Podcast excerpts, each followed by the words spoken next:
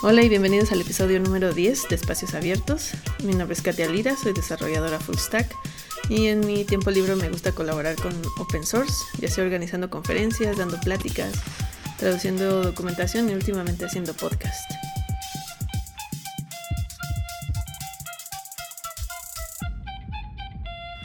El invitado de hoy es Ed Rivas de El Salvador. Es desarrollador, entusiasta del open source y cofundador del Unplug Studio, en el que ofrecen consultoría de tecnología de información. Y algo que me gustó mucho de Unplug Studio es que dicen que problem solving is our specialty. Y creo que eso nos este, engloba muy fácil a, a todos los desarrolladores. Así que bienvenido, Ed, ¿cómo estás? Gracias, Katia. Eh, Súper contento y agradecido por la oportunidad de estar acá en el podcast. gracias, gracias por tu tiempo. Eh, nos conocimos muy brevemente en un Django Con hace como tres años. Eh, y me, me sorprendió mucho verte porque no... Creo que estabas dando una charla. Y ese era mi primer año que iba a cualquier conferencia. Entonces dije, ay, como, como un latino anda ya en el escenario sin miedo y, y, yo apenas estoy empezando, ¿no? Entonces, eh, por eso te digo que nos conocimos muy brevemente. Entonces quiero hacerte preguntas como para conocernos un poco más. Y la primera es, ¿qué querías ser de niño? Eh, uh, astronauta. ¿Sí? Definitivamente quería ser el primero en, llegar a Marte o, parte de la primera misión a Marte. Ok. Técnicamente todavía sea tiempo, pero creo que ya no me da el, training de, ser astronauta. Eh, ojalá lo, alcance a ver en, en vida. Pero sí, mi sueño era ser astronauta. sí, ah, muy bien. Este, ¿y para ti qué es como un día productivo? Eh, bueno, un día productivo para mí tiene que tener, creo yo, un tiempo de, de, eh, de pensar, de reflexionar. Eh, yo creo que sin eso el día solo estoy como en, en, en piloto automático. Luego de eso, eh, yo estoy mucho de, de, trabajar por tareas, tengo mis, mis to-do list, eh, así que me concentro en, en, eso. Un día productivo creo yo que tiene que tener un par de tareas ahí chequeadas al final y sentir que eh, he hecho algo de trabajo. Y luego yo diría, para que sentirme realmente productivo ese día, quizás pasar un poco de tiempo con, con mi esposa aquí en casa y todo y decir, wow, si fue un día que hice todo, ¿no? Y, y no sentir que, que desperdicié nada de tiempo. Ok, sí, suena muy bien. Y este, y en la realidad, ¿qué tanto se apega ese día a, tu día a día. Sí, creo que es interesante porque a, mí yo siento que, que, vienen por, por olas, ¿no? Hay, hay algunas semanas completas donde yo siento que estoy así on fire y sacando todo y trabajando. Pero sí hay periodos, especialmente lo he detectado eh, cuando hay algo de que no quiero hacer, quizás un, un, un proyecto o una tarea que no quiero y empiezo a procrastinar, empiezo a, a, trabajar y no puedo concentrar por más de 15 minutos, media hora. Y otras veces donde puedo pasar programando cuatro horas seguidas y tengo que parar porque me da hambre, me tengo que dormir. Entonces, eh, sí, viene, viene quizás como por olas y, y, y depende mucho de, de, en qué estoy trabajando. Ok. Eh, ¿Y ya sabes como tu horario más productivo del día? Eh, igual creo que depende He notado que para hacer oficio y tareas de la casa, la mañana es súper clave. Me levanto con unas ganas de lavar platos, de, de, de ordenar cosas, de, de, arreglar.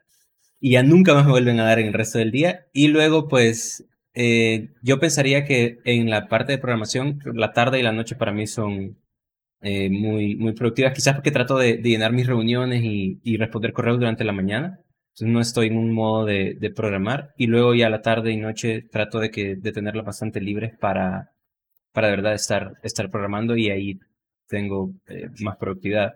Dejé ya hace muchos años de, de, desvelarme, me, hacía, me hace mucho mal no dormir lo suficiente, acostarme, acostarme muy tarde, pero sí tuve mis, mis all-nighters eh, de, de programación así eh, sin parar pero sí creo que la tarde y la noche, por ahorita hasta, hasta no más de las nueve o diez.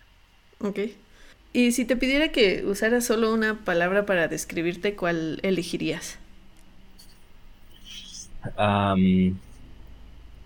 no sé, quizás enfocado. Tendría que ser, ser esa. No, no te conozco como para darte feedback, pero... para verificar la veracidad. sí. El tema del espacio abierto de hoy es este acerca de mentores. Es un tema que, que me pidieron en un correo.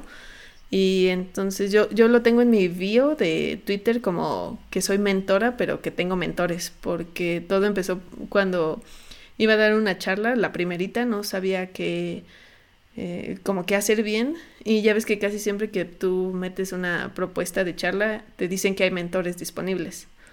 Y entonces yo mandé un correo así de ayúdenme y este, y estuvo muy bien esa charla con la chica me, me ayudó demasiado y entonces por eso puse así, ¿no? Porque después para Latinoamérica yo también me, me puse de voluntaria para ser mentora.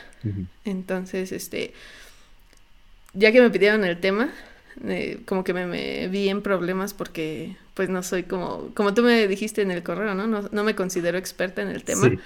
Solamente es algo que, que hago o intento hacer. Entonces, este, me puse ahí a stalkear eh, gente en Twitter y encontré tu, tu perfil y por eso eh, te pedí que, que, vinieras a platicar conmigo de, de, mentores. ¿Cuál ha sido como tu experiencia en todo ese ámbito de, de mentoreo? Claro, este, bueno, igual, igual que tú, creo yo, empecé eh, leyendo y, y, siendo mentoreado por otras personas. ¿Verdad? En, en, en mi caso, pues es, empecé a, trabajar en, en el espacio de, de, Python y Django hace ocho años y ha sido clave. Quizás no es una mentoría directa, pero creo que cada persona que contribuye a documentación, cada persona que tiene un blog y sube un artículo, que tuitea algo, que hace un video, está contribuyendo a que alguien más aprenda, ¿no? Porque eh, así fue como yo aprendí a, a, programar realmente y, y así construí toda una carrera gracias a el trabajo y la, la, apertura de otros de abrirse y de compartir lo que han aprendido y lo que han creado con otros. No, no, tuve una educación formal en, en programación, eh, sin embargo, eh, aún así siento que pude aprender de los mejores, porque estamos en, en Internet es fácil encontrarse con, con, con la gente top de, de, cualquier área, creo yo, seguirlos en Twitter, eh, eh, participar de un foro donde están ellos y eso es algo que, que me encanta mucho de la comunidad de, de desarrollo de software y tecnología en general. Eh, quizás a medida que fue pasando el tiempo, yo también quise replicar eso y, y empecé a hacerlo eh, con gente que conocí en conferencias o que conocía por internet, de ponerme a su disposición de en lo que yo pudiera, en lo que yo supiera, con las cosas que hubiera tenido experiencia, compartir esa experiencia, ¿verdad? Y finalmente con, con Unplug Studio, pues eh, soy cofundador, pero sigo siendo developer, soy el, el, el, senior developer y me toca entonces trabajar con nuestro equipo de juniors y ayudarles a ellos a, subir su nivel técnico y su nivel eh, como desarrolladores integrales, ¿verdad? Y ha sido algo también en lo que yo ya en estos últimos años me he tratado de, enfocar más en yo convertirme en un mejor mentor, porque eh, ya se trata entonces no solo de mí, no se trata de yo aprendiendo algo que es un hobby o que me gusta, sino en, en lograr eh, aumentar el valor y mejorar eh, la, la, la, el skill set ¿no? De, de, mi equipo. Así que es algo que también lo, lo he hecho ya con mayor conciencia en los, en los últimos años. Ok.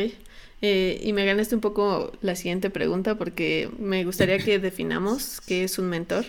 Y creo que hay este como un poco de, no sé si mito o algo así en, en sobre todo en Instagram, que los mentores son esos directores generales de empresas transnacionales que tienen años en la industria. Entonces, creo que eh, sí está bien y si pueden conseguir mentoría de alguien así, está genial. sí. Pero es difícil, ¿no? Entonces, para ti, te digo que ya, ya, me ganaste un poco porque dijiste que todos los que hagan blogs y videos, etcétera, pero mm, ¿podríamos llegar a alguna definición como súper simple de, de qué es un mentor? Claro. Yo creo que eh, una de las características principales del mentor es alguien que sabe, obviamente, tiene experiencia, pero su, lo que lo hace diferente de alguien muy inteligente, muy capaz, es que está dispuesto a compartir esa, esa experiencia y está dispuesto a, a um, dedicar tiempo, ¿no? Dedicar tiempo a compartir lo que sabe con otra persona. Entonces, eh, para mí es alguien que sabe más, no necesariamente tiene que tener un título, no, no tiene que ser su título en, en la compañía mentor, ¿verdad? O, o, nada por el estilo, sino tener el conocimiento, la experiencia y estar dispuesto a compartirlo con aquellos que están aprendiendo todavía. Sobre todo eh, ese tipo de personas, cuando es alguien de, de más rango, lo que puede hacer es como quitarte como la basurita del camino, ¿no? Exacto. Porque justo con esa experiencia ya sabe qué cosas evitar y, qué cosas no. Y también el, el, abrirte esas puertas donde, pues, si es alguien que es la persona de, quien obtiene sus tareas de trabajo, digamos, pues, y, y está mentorándote, pues sabe que está dedicando tiempo a eso, ¿no? Y, es algo donde, ok, podemos dedicar este tiempo, puedo dar este proyecto porque sé que estás aprendiendo esto, y, y eso puede tener mucho valor. Claro. ¿Y tú, en tu opinión, dirías que todos, todas las personas necesitamos un mentor o, esto se reduce solamente como a tecnología, que estamos como descubriendo cosas nuevas cada día, o al menos así, así parece?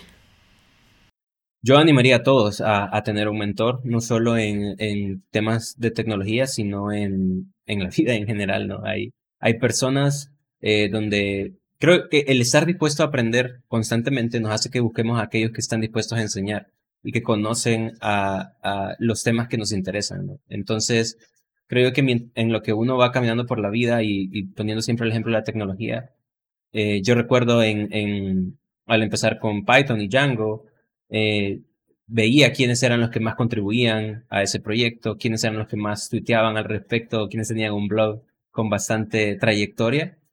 Y, y los empiezo a seguir, pero, pero el, al, al, al, seguir a una persona por bastante tiempo, ves no solo sus capacidades técnicas, sino quizás su filosofía y la manera en que afrontan problemas, la manera en que, en que ven el propósito del proyecto. Y eso se vuelve, creo yo, un, un, un mentoreo indirecto, como decíamos. Y entonces, si es posible, creo que todos deberíamos de buscar una persona eh, o varias personas, creo que para diferentes áreas de la vida podemos ser varios mentores, eh, con quienes podamos relacionarnos y, y aprender y crecer. Ok. Eh, y regresando un poco a, que, a lo que decías que en el equipo puede haber varios mentores o todos pueden llegar a ser mentores, ¿cómo, cómo sabes cuando estás listo para, para ser mentor? Yo creo que como es algo muy fluido y muy natural, obviamente nadie te va a dar tu tarjeta de, de mentor aprobado, certificado, sino que uno busca las oportunidades. Eh, creo yo primero que la manera en que otros te han mentoreado de quienes has aprendido afecta mucho eh, cómo ves el mentoreo, ¿no? Porque nuevamente, trabajando con, con comunidades open source y, y, y, en Internet, la información fluye eh, libremente y no hay, eh, no hay esta idea de solo esta persona está capacitada o se le permite hablar del tema o, ser el experto. Obviamente hay personas que destacan, ¿verdad? Pero eh, está esa idea de que todos estamos en esto aprendiendo y enseñándonos mutuamente.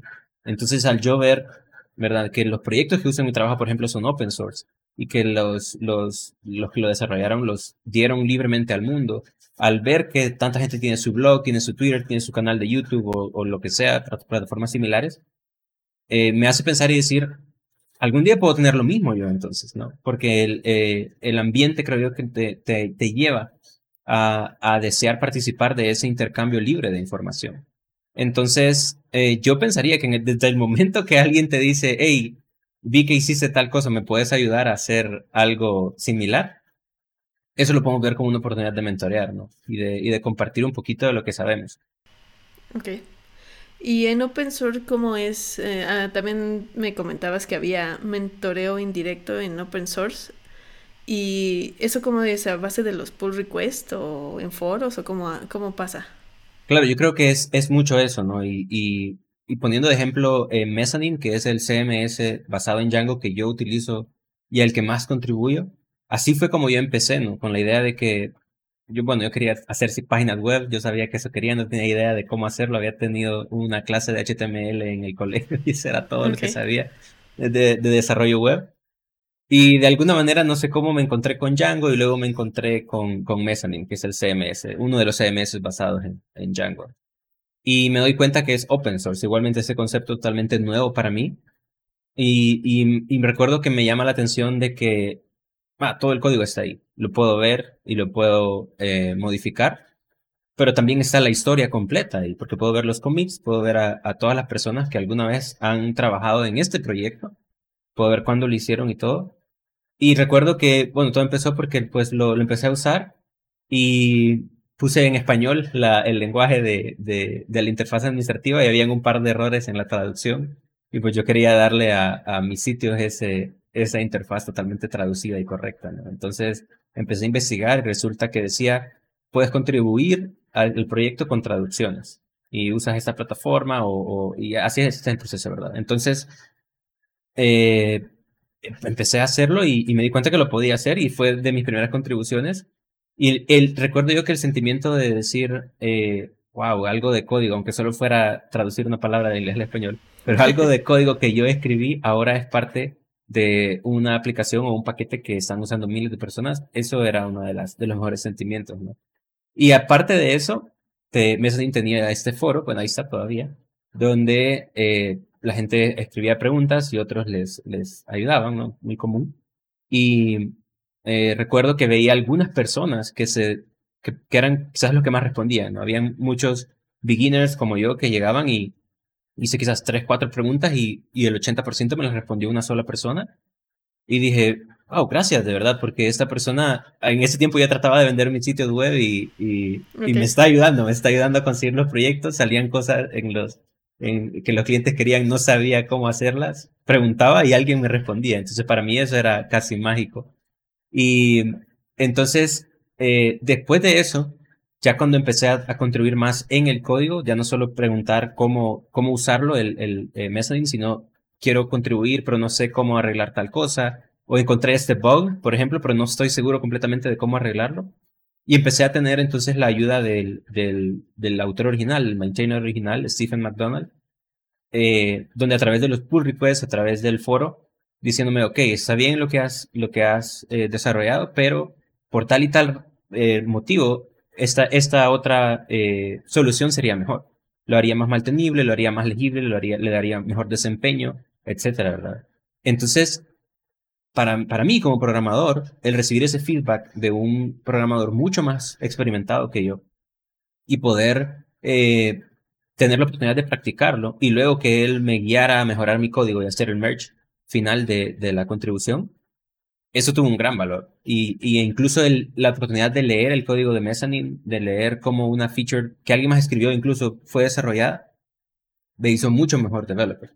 El, tener acceso a ese, a ese eh, conocimiento que antes se había, eh, que alguien más lo había trabajado. Entonces, yo sí creo mucho en eso de, ¿verdad? A través de los foros, a través de los chats, a través de, de, de los grupos, de, de las listas de correo, y luego las pull requests y, y la colaboración en, en, open source, podemos aprender muchísimo y, y recibir ayuda de, de, otros, aunque nunca, por ejemplo, tengamos una llamada one-on-one, -on -one, ¿no? Es todo de manera síncrona y a través de, de pull requests y code reviews, pero eh, no por eso tiene menos valor. Sí, y, y por eso decías, bueno, le das el término de, de indirecto, ¿no? Porque no es uno a uno, aunque el conocimiento ahí está. Y no es irse a tomar un café, sino sí alterar un, un, pedazo de código. Exacto, exacto. Y es algo que yo traté de, implementar también en, en, la empresa, donde a veces no hay tiempo quizás para reunirnos con, con uno de los, de los junior developers, pero puedo asegurarme de darle una tarea. Y eso es interesante porque yo sé que quizás no tiene la experiencia para, para completarla. Eh, y, y, quizás puedo incluso anticiparme un poquito a dónde van a estar los, los roadblocks que va a encontrar, ¿no? Los, esos bloqueos que van a ser difíciles de superar pero puedo ser intencional en dejarle una tarea que yo sé que después de esto va a haber subido sus skills de, en, de cierta manera, ¿no? Y es, y es una manera también de, invertir en las personas para que aprendan y crezcan. Uh, hace poco me entrevisté con una, una empresa y me lo que más me gustaba de esa empresa es que sí se veía como colaborativa al grado en el que había dos personas, dos senior developers que no tenían proyectos asignados y su único rol era estar esperando preguntas de, del equipo de developers. Entonces eso es como entender que ser mentor es quita tiempo y como que quita, es como pesado emocionalmente, ¿no? Sí, y nos lleva a la pregunta de cuál es el valor de, de mentorear, ¿no? ¿Por qué una empresa decidiría de, entre comillas, ¿no? Desperdiciar el talento de, de, de dos senior developers y la respuesta es porque no lo ven como un desperdicio, lo ven como eh, el, el, valor de un senior y es algo que también yo, yo creo firmemente, el valor del senior no está tanto en, en qué tan rápido escribe el código, o qué tan elegantes son sus soluciones, o qué tanta experiencia tiene. Está en, en que él es la, un, un, desarrollador que puede multiplicar el talento de los demás. Deja de ser una sola persona, claro que puede ser muy, eh, muy eficiente, muy, muy rápida en lo que trabaja, pero se convierte realmente en una fuerza que multiplica al resto del equipo, ¿no? Y, y, y, eso toma, como tú decías, a alguien que tenga no solo las habilidades técnicas, sino la inteligencia emocional, las capacidades didácticas para enseñar a otras personas eh, qué es lo que tienen que hacer, ¿no? Y bueno, digamos que ahora eh, soy, estoy en un nivel intermedio de, de desarrollo. Ya los tutoriales para juniors ya, ya lo sé y quisiera dar el siguiente salto, pero no quiero como que dar ese salto sola, más bien quiero buscar un, mentor. Eh, ¿Cuál es, cómo dirías que, que, sería como mi plan? Porque no creo que solamente contactar gente y decirle, eh, me mentorea sea suficiente, ¿no? sí, sí, definitivamente. Primero, yo trataría de empezar eh, con lo que está cerca, ¿no? Eh, si yo estoy en una empresa, trato de ver si, como tú decías, tienen, no, no tiene que ser realmente un programa oficial, aunque es muy bueno cuando existen los programas oficiales de mentoreo, pero eh, es muy bueno que si yo puedo ver eh, a una, a, a, mi alrededor y veo a mi, a mi, a mi colega que es senior o a alguien de otro, mi mismo equipo que me puede mentorear, yo empezaría por ahí, ¿no? podemos reunirnos, podemos, eh, o puedes simplemente revisar mi código, me puedes ayudar con esto. luego empezaría eh, con mi comunidad. Eh, ojalá que todos tengan acceso a una comunidad local eh, donde se puedan reunir, donde puedan contactar con personas afines que estén usando las mismas tecnologías o las mismas herramientas que, cada uno de nosotros. Y luego pues yo empezaría a ver hacia Internet, ¿no? A tratar de, participar en algún proyecto open source. Quizás no hacerlo, yo, diría que las mentorías funcionan mejor cuando, cuando la no ando en sí buscando mentor, y eso es lo único que quiero, ¿no? Sino que quiero resolver un problema, o quiero crecer, o quiero eh, mejorar en algo.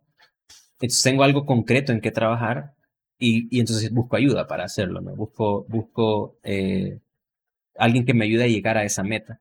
Porque si yo solo llego y, y, no, es que solo quiero ser mejor y, le pregunto a gente y me, mentoreas, me ayudas, creo que eso, eso eh, si no hay una meta clara o, por lo menos un, un, camino que yo estoy siguiendo, eh, una skill que quiero mejorar, eh, va, a ser, va a ser muy difícil porque yo también le estoy poniendo toda la carga al mentor, ¿no? El mentor, quizás para hacer la diferencia, no es un maestro donde él se le tiene que ocurrir qué cosas enseñarme y, y, el, y hacer un, un, temario y no estoy en la universidad, no estoy en, en la escuela y, y, y no es su trabajo pensar en todo lo que me tiene que enseñar. Idealmente yo tengo que tener ya algo eh, que quiero lograr eh, o un, camino que quiero explorar, una meta que quiero alcanzar. Y esa persona nada más me está ayudando con su experiencia, con su conocimiento, a llegar a eso. Eh, y ahora hablemos de, de, que ya alguien accedió a, a empezar esas sesiones, quizás sean así, este, asíncronas, donde yo dejo código y me regresan un comentario. ¿Qué dirías tú que hace un, un buen eh, mentí aprendiz o persona mentoreada, no sé cómo decirlo. Claro, claro. Eh, fíjate que, bueno, una de las cosas que yo te, te mencionaba era eso que eh, trae ya a la, a, la, a la mesa un problema que quiere resolver, ¿no? No, no viene como, ok, aquí vengo, enséñenme. y, y, con los brazos cruzados, ¿verdad? O solo extendiendo la mano. Yo creo que eso a, a nadie le gusta. Eh, sino que dice, ok, quiero, tengo este, quiero ser capaz de, de, empezar en esta nueva tecnología o, o eh, por ejemplo, las empresas tienen muchos un career path, donde tú puedes decir, ok, si yo soy mid-level, esto es lo que tengo que, cumplir o el checklist que tengo que, hacer para llegar a ser senior, ¿verdad? O me quiero cambiar de equipo, un equipo que se especialice en algo diferente, entonces eh, me gustaría que en ese nuevo equipo me mentoree, pero llegar con esa, con esa meta. Luego yo diría que es una persona que también aprende por su propia cuenta. El aprendizaje no puede ser dependiente solamente del mentoreo. El mentoreo es una pieza de todo el, el, ese rompecabezas de aprendizaje. Igual que siempre, yo tengo que seguir buscando mi propia información, eh, apoyarme en la documentación.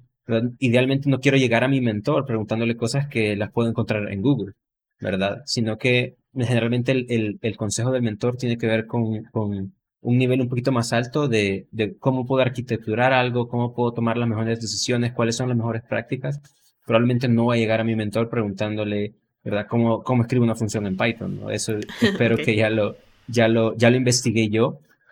Eh, aunque claro, puedo, puedo decir, traté de entender esto y no pude, me ayudas a entender porque esto no me quedó claro, eso creo que sí es válido, no estoy diciendo que no.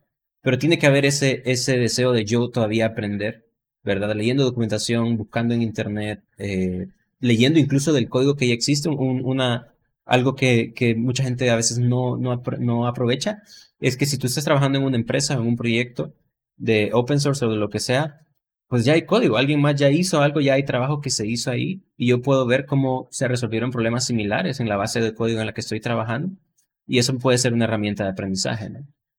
Em, luego yo diría la tercera cosa es eh, un, buen aprendiz, un buen mentí es alguien que respeta el tiempo del mentor.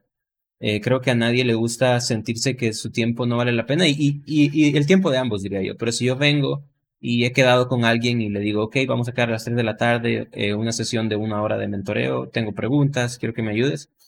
Y, yo sé que necesito tener el repositorio clonado, tengo que tener el, entorno virtual creado, tengo que tener todo corriendo, pues no me voy a poner a hacerlo con el mentor viéndome en la pantalla mientras él ve cómo escribo y cómo hago el git clone y cómo hago, eh, creo la base de datos. Eso ya tiene que estar desde antes. Idealmente ya tengo el problema y digo, ok, ya hice esto y me he quedado atascado en esta parte, ¿no? Obviamente, si el problema en sí es levantar el, el, entorno de desarrollo o algo, es válido, ¿no? Pero eh, tenemos que identificar cuál es el problema clave o, o la, la, el área donde quiero que me ayude mi mentor. Y yo tengo que hacer todo el, resto del trabajo para, para que nuestro tiempo sea aprovechado al máximo en ese problema específico. En cuarto lugar, diría yo también eh, que algo que, que, a mí me gusta mucho con las personas que yo mentoreo y trato de aplicarlo cuando yo soy mentoreado, es que yo busco entender principios eh, y no solo los métodos o las maneras de hacer las cosas. Es decir, intento entender el por qué y no solo el cómo. ¿A qué me refiero con esto? Yo puedo venir y, digamos que estoy siendo mentoreado en la, en, la, en la parte de accesibilidad web y he encontrado a alguien que es experto en el tema de accesibilidad. Yo quiero escribir código más accesible, accesible que mis sitios sean eh, más amigables a usuarios de, de todos los fondos. Y yo me puedo enfocar mucho en la parte técnica, ¿no? ¿Cuáles son los atributos HTML que necesito? ¿Cuáles son las reglas, la legislación, los estándares que tengo que aplicar? ¿Qué código tengo que escribir? Etcétera. Pero eh, también tengo que tener un interés de, por qué es importante la accesibilidad. ¿Por qué debería de importarme o, o, cómo puedo hacer para que todo mi flujo de desarrollo tenga eso, ese tema siempre integrado? Y busco que mi mentor me ayude también a ver eso. ¿no? Entonces, eh, lo que que lo contrario es alguien que viene y, es como aquella persona que quiere que le hagan la tarea. Y, tengo ese problema, ¿cómo lo hago? Dime la solución más rápida, la más, eh, la que menos me cueste. Y no quiero entender por qué, no quiero saber el principio. No, el mentor te puede decir, ok, por eh, esto, esto, esto que has hecho, alguien te puede decir, esto que has hecho, ese código que has escrito te va a funcionar, pero no es lo más accesible, no es eh, el de mejor desempeño, no es lo más legible ni mantenible, etcétera, ¿no? Yo puedo decir, sí, pero ya funciona, no quiero saber nada de lo demás. Entonces estás desperdiciando credibilidad a tu mentor porque te está tratando de enseñar conceptos más avanzados de programación y cómo ser un mejor programador eh, y un mejor miembro de, tu equipo y de la comunidad. Y eso también tiene que tener valor y yo como aprendiz tengo que entender el valor de recibir esas, esas lecciones un poquito más allá de lo técnico nada más. hay, hay, una cosa que, que me gustaría a mí agregar ahí pero un buen aprendiz es alguien que, que hace la misma pregunta solo una vez. Porque eso quiere decir que te están poniendo atención. Entonces ya sabes tú si, si llevas un cuaderno y lo anotas o si haces eh, notas en la computadora o algo. Pero si me vienes con la misma pregunta dos veces, quiere decir que la primera la desaprovechaste, ¿no? Sí, claro que sí.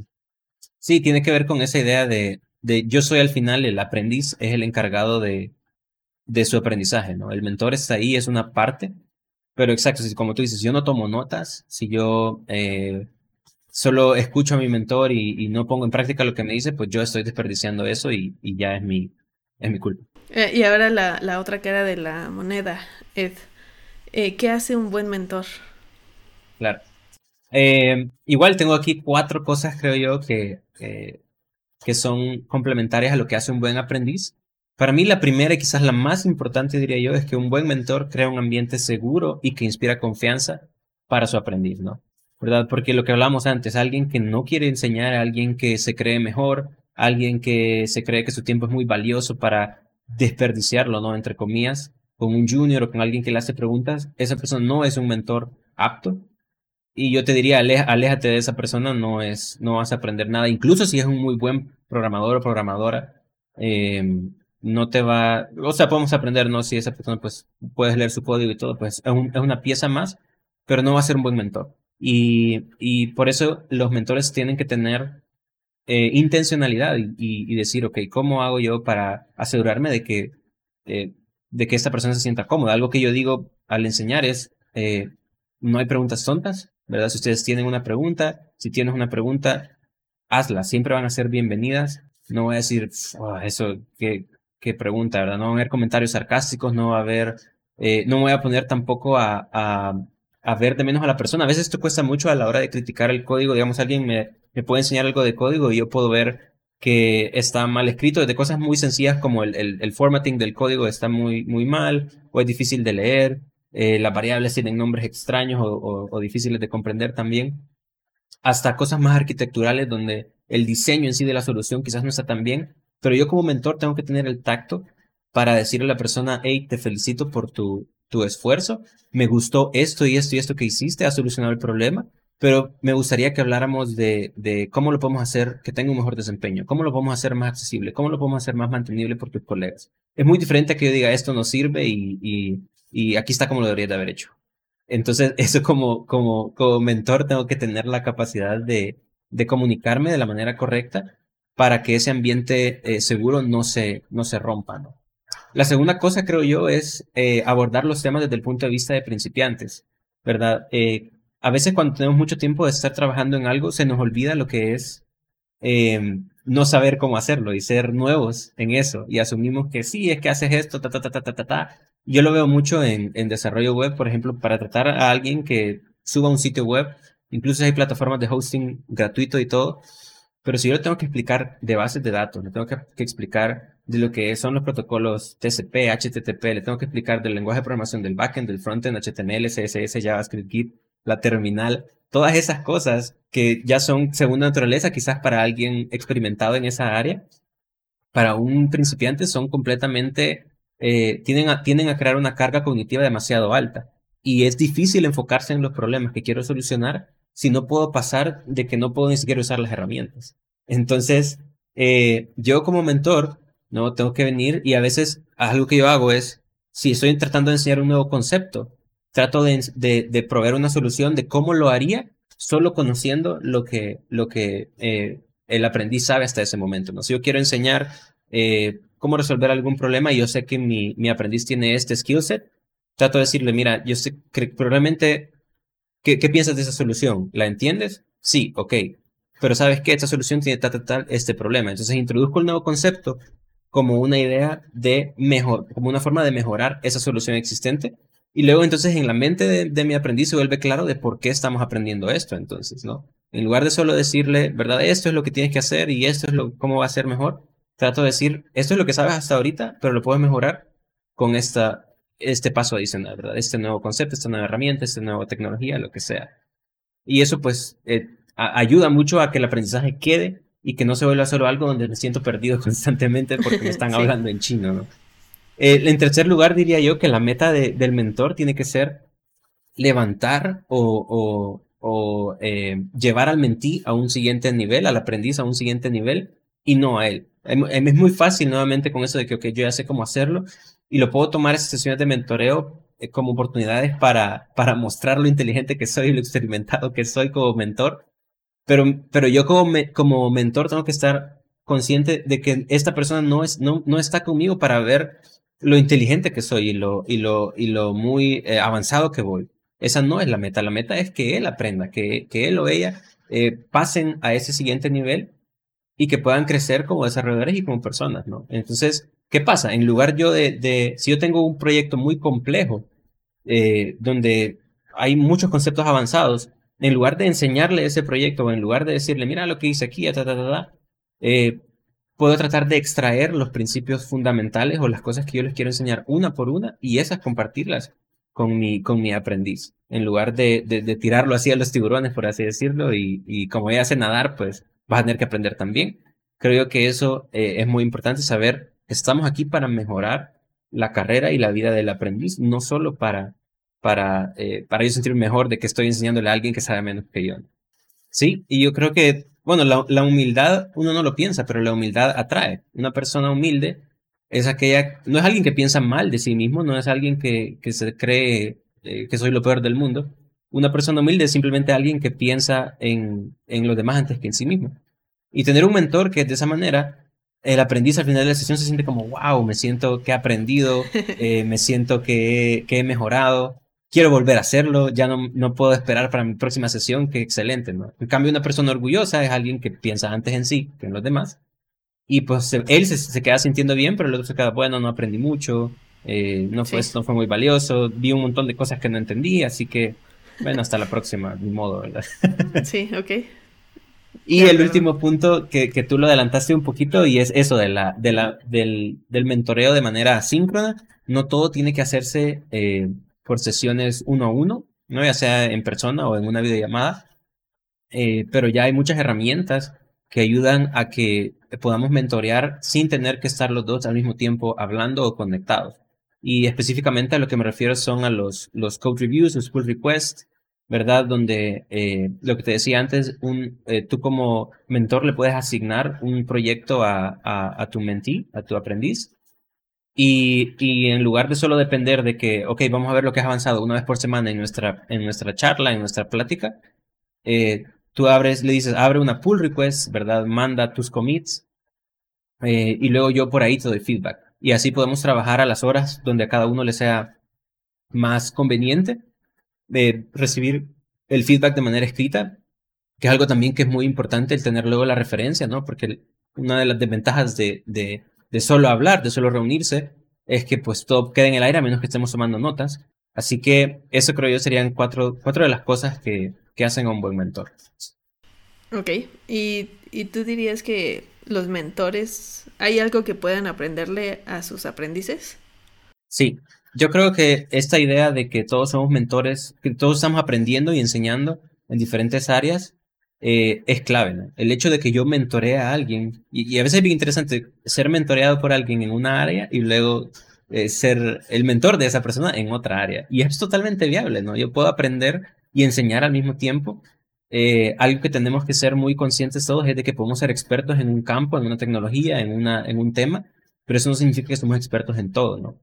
E incluso en los temas en los que yo estoy supuestamente eh, avanzado y que sé mucho, puedo aprender de la perspectiva que un principiante trae. Eso es muy valioso y, y, y, y por ejemplo, si yo soy, eh, si yo como, como un senior developer en mi empresa escribí un módulo en mi aplicación empresarial súper grande y todo, pero me doy cuenta que todos mis, mis junior developers siempre hacen la misma pregunta, siempre se traban con, con la misma parte del código, siempre les cuesta.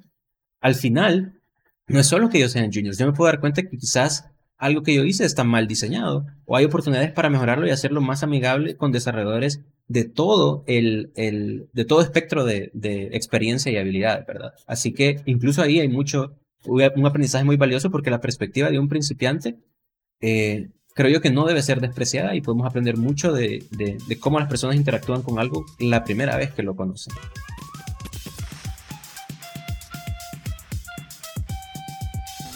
Esto ha sido todo por el episodio de hoy. Muchas gracias a Ed Rivas por compartirnos su conocimiento y experiencia. Para contactarlo pueden escribirle a su Twitter a JE92Rivas. Eh, para proponer tema o invitado, escríbanos a contacto arroba espaciosabiertos.dev. Yo soy arroba la Katia Lira en Twitter. Nos escuchamos la siguiente semana. Gracias.